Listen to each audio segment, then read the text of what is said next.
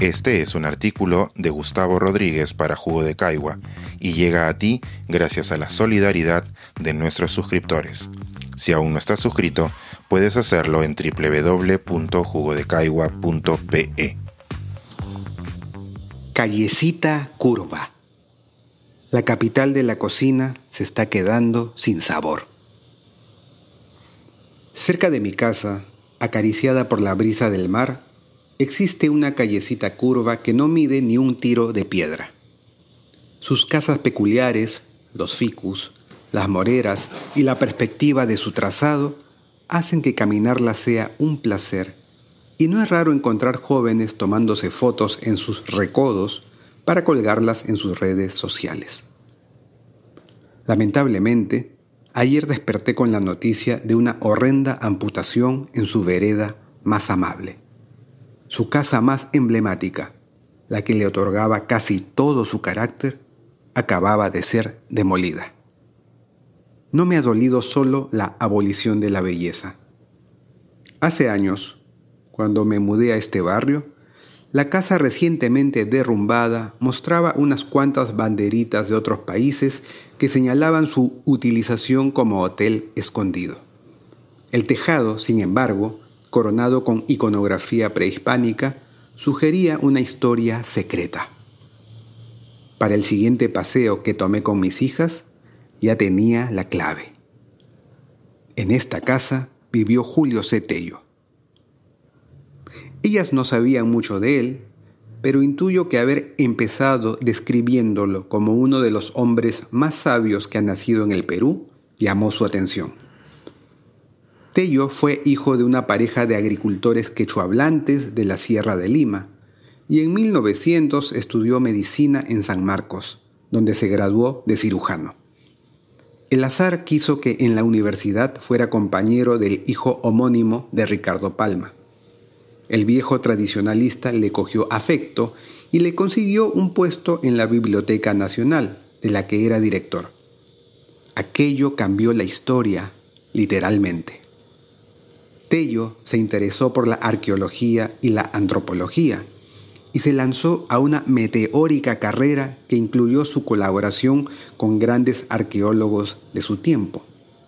Ales Harditschkla fue su maestro en Harvard. Suyas son la identificación de la cultura chavín y su difusión, el descubrimiento de la necrópolis de Paracas, de Cotoche y muchos sitios más, y la creación del actual Museo Nacional de Arqueología, Antropología e Historia del Perú. Acontecimientos que hicieron cambiar la idea que los peruanos teníamos de nuestro país. El acumulado de textos e imágenes que ahora nos conmueven sobre nuestra sabiduría prehispánica empezando por la estela de Chavín y los textiles Paracas, no habría sido posible sin Tello, y no es exagerado proponer que si no existe peruano que dude de que nuestra tierra ha sido la cuna de civilizaciones mayores, ello se deba al sabio de Huarochirí. La casa de la calle O'Donovan, hoy un ancho terral cubierto de escombros, había sido comprada por Tello en 1930 cuando el sabio rozaba la cincuentena y Miraflores se asomaba con timidez al acantilado.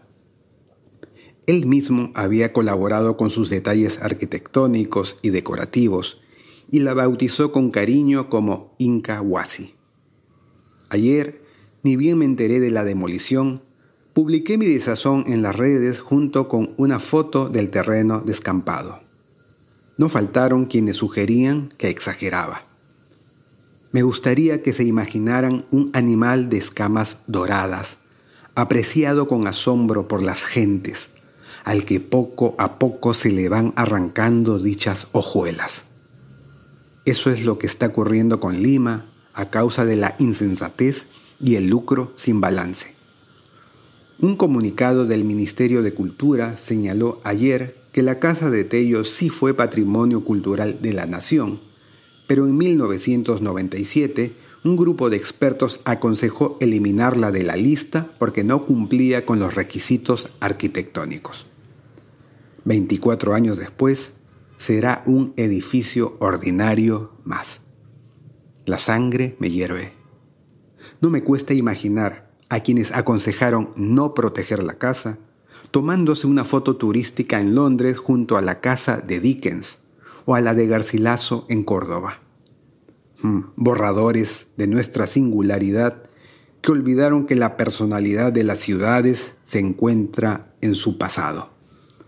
¿Quién va a Roma para conocer cristales o a Madrid para ver muros de porcelanato? ¿Qué ocurrió aquí con el programa de conservación de casonas que Miraflores lanzó en su momento, con el que se compensaba a los propietarios por el lucro a perder con los edificios no levantados? ¿Cuándo se ejecutará un plan urbano integral que contemple invertir en las casas de nuestros padres y abuelos? La callecita curva de mi barrio ha perdido su sal, mientras tantas otras siguen ese destino. Y así, dentro de no mucho, la supuesta capital gastronómica de América se habrá convertido en un plato insípido, ordinario, como uno de comida rápida. Este es un artículo de Gustavo Rodríguez para Jugo de Caigua y llega a ti gracias a la solidaridad de nuestros suscriptores. Si aún no estás suscrito, puedes hacerlo en www.jugodecaigua.pe.